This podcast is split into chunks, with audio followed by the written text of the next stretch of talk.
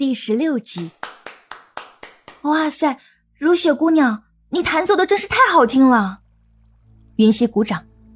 虽然她听不懂，但是如此优美的琴声，她真的是第一回听到。中国的古典乐器，真的有它的独特引人入胜之处。如雪不必自谦，本公子可是好久没有听到这么悠扬的琴音了。欧阳靖宇也是称赞。欧阳公子谬赞了，如雪谦虚的说道。云溪见如此美人坐在那里，总不能干巴巴的看着他和欧阳靖宇吃饭呢，便提议道：“如雪姑娘，如果不嫌弃的话，不妨坐下来与我们喝杯酒水。”这，他在逸风阁向来是不与人同席的。不过看起来，眼前的这个姑娘似乎并不知道他定的规矩。难得相聚，如雪就不要推辞了。欧阳靖宇从酒盘中拿出一个酒杯，放在一侧，接着将酒杯倒满了酒。见欧阳靖宇此番动作，看来他是没有选择的余地了。如此，那如雪便却之不恭了。起身，走至二人面前，行了一个礼，坐在了欧阳靖宇的一侧。对此。云溪就更加好奇了，这如雪明明是不想与他们同席的，但欧阳靖宇一说话，他便答应了。这欧阳靖宇究竟是什么来头，竟然能让风彩玲和如雪同时破例？有机会，一定要好好套套欧阳靖宇的话。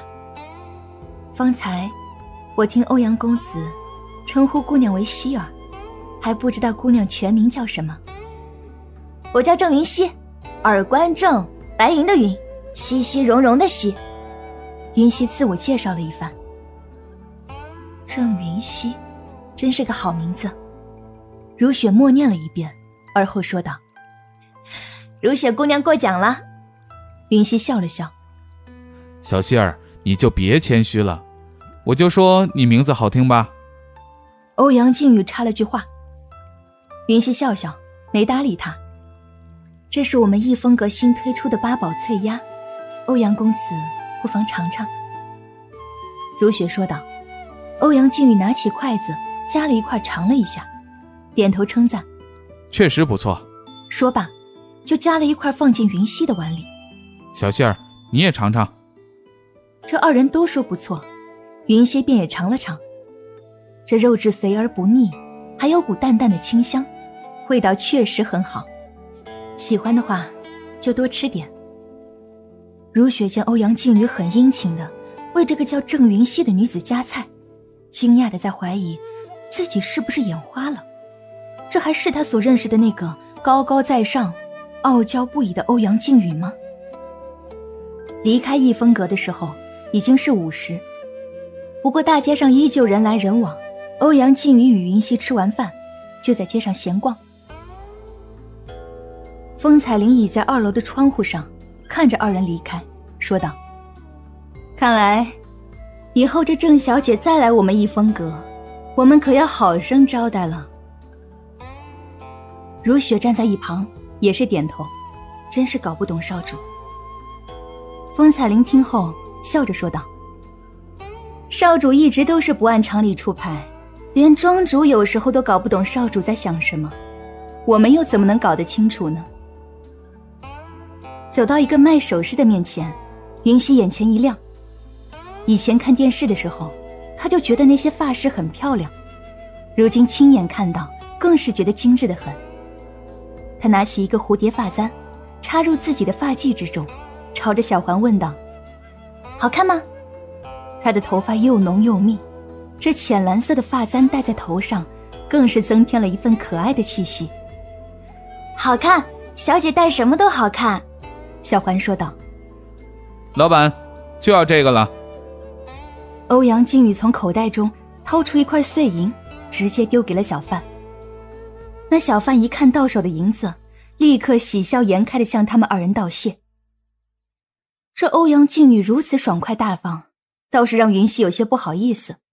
刚才的那一顿饭，他也是托了他的福，一分钱没花。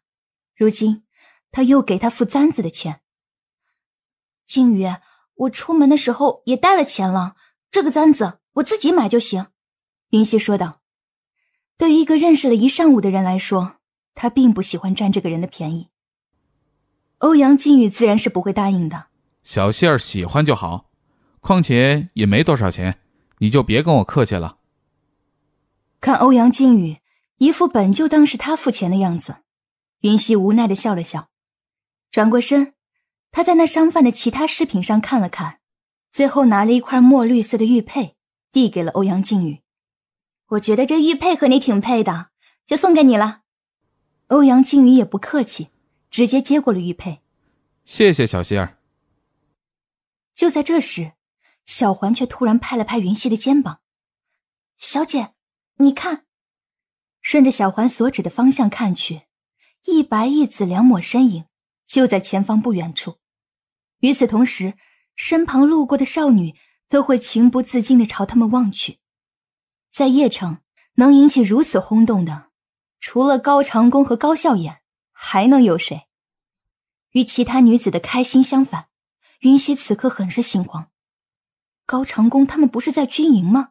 怎么会大中午的来街上啊？高长恭可是嘱咐过他，脚伤期间不能乱跑。现在他偷偷溜出来，要是被高长恭看到，定会少不了一顿教育。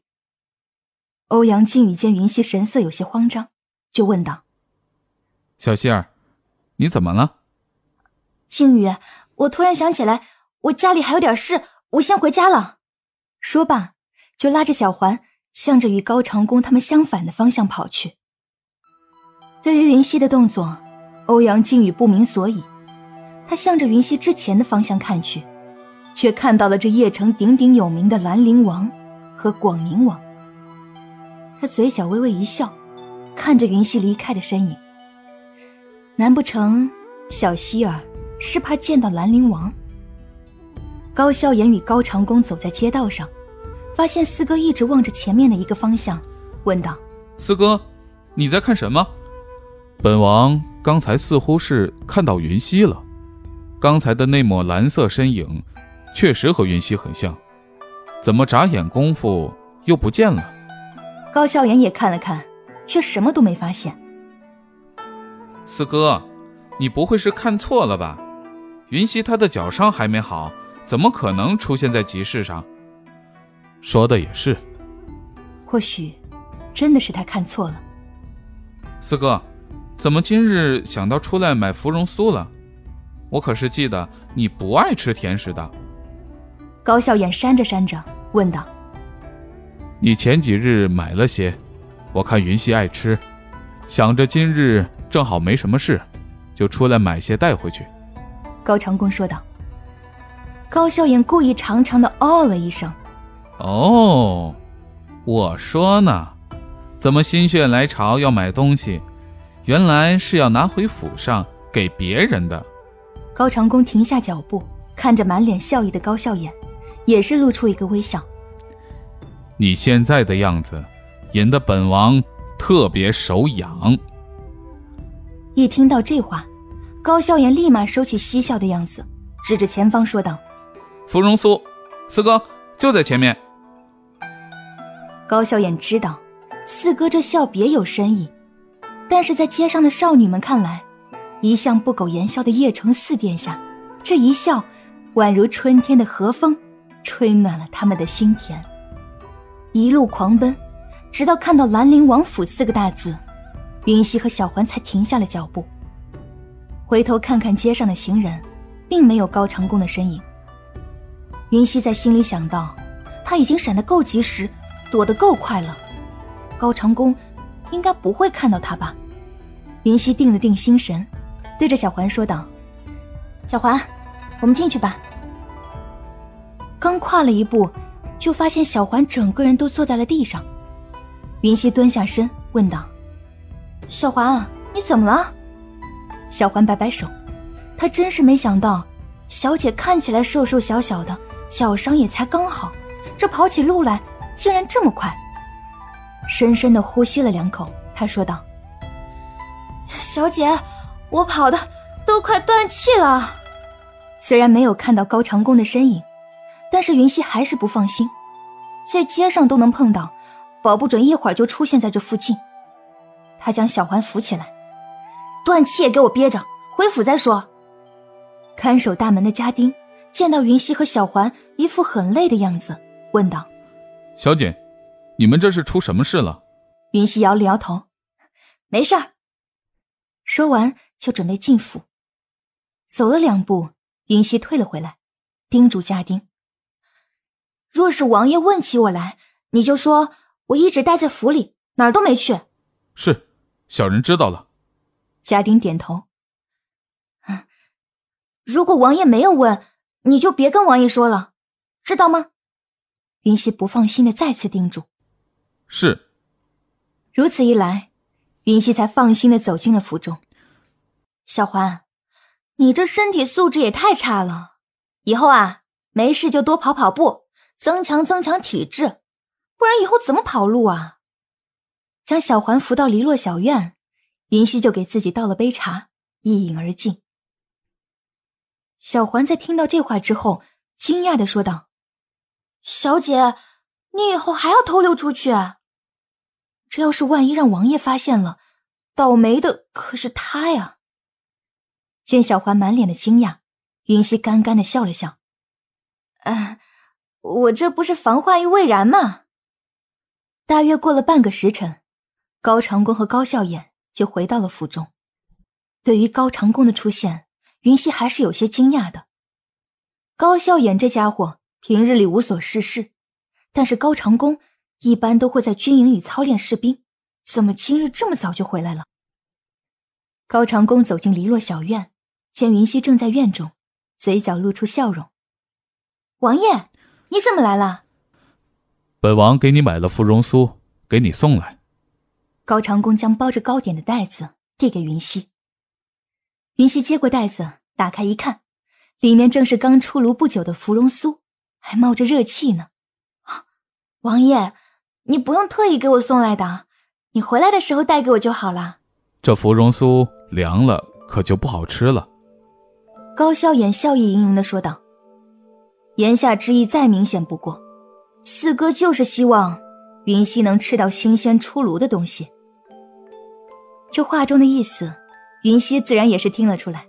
他有些不好意思的看了高长恭一眼：“谢谢王爷。”高长恭看了高笑颜一眼，对于云溪貌似害羞的模样，他也是淡淡一笑：“没什么。”今日正好本王有空罢了，尝尝看，味道如何？好。云溪拿了一块放进嘴里，甜甜酥酥的，果然是他喜欢的那种味道。云溪，四哥说今天在街上好像看到你了。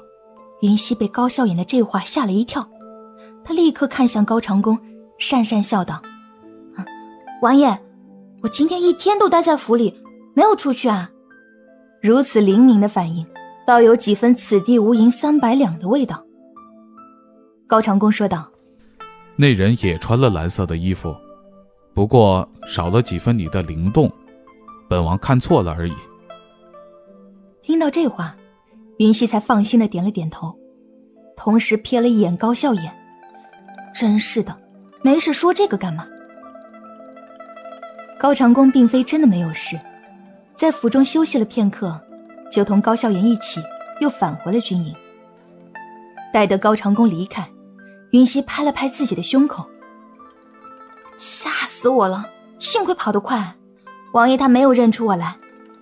就是把靖宇一个人扔在那里，有些怪不好意思的。”他端起茶壶想倒茶，才发现茶壶里已经没水了。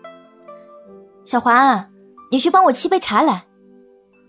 我不去。”小环说道，语气里是明显的不满意。云溪抬起头，发现小环嘟着小嘴，看都不看他。云溪想了想，也没什么地方惹着小妮子生气呀，便笑着问：“我的好小环，你这是怎么啦？谁惹你生气了？”小环这才将头转了过来，见云溪一脸的不明所以，他说道。小姐，你怎么只想着那位欧阳公子啊？对于小环的气愤，云溪不解。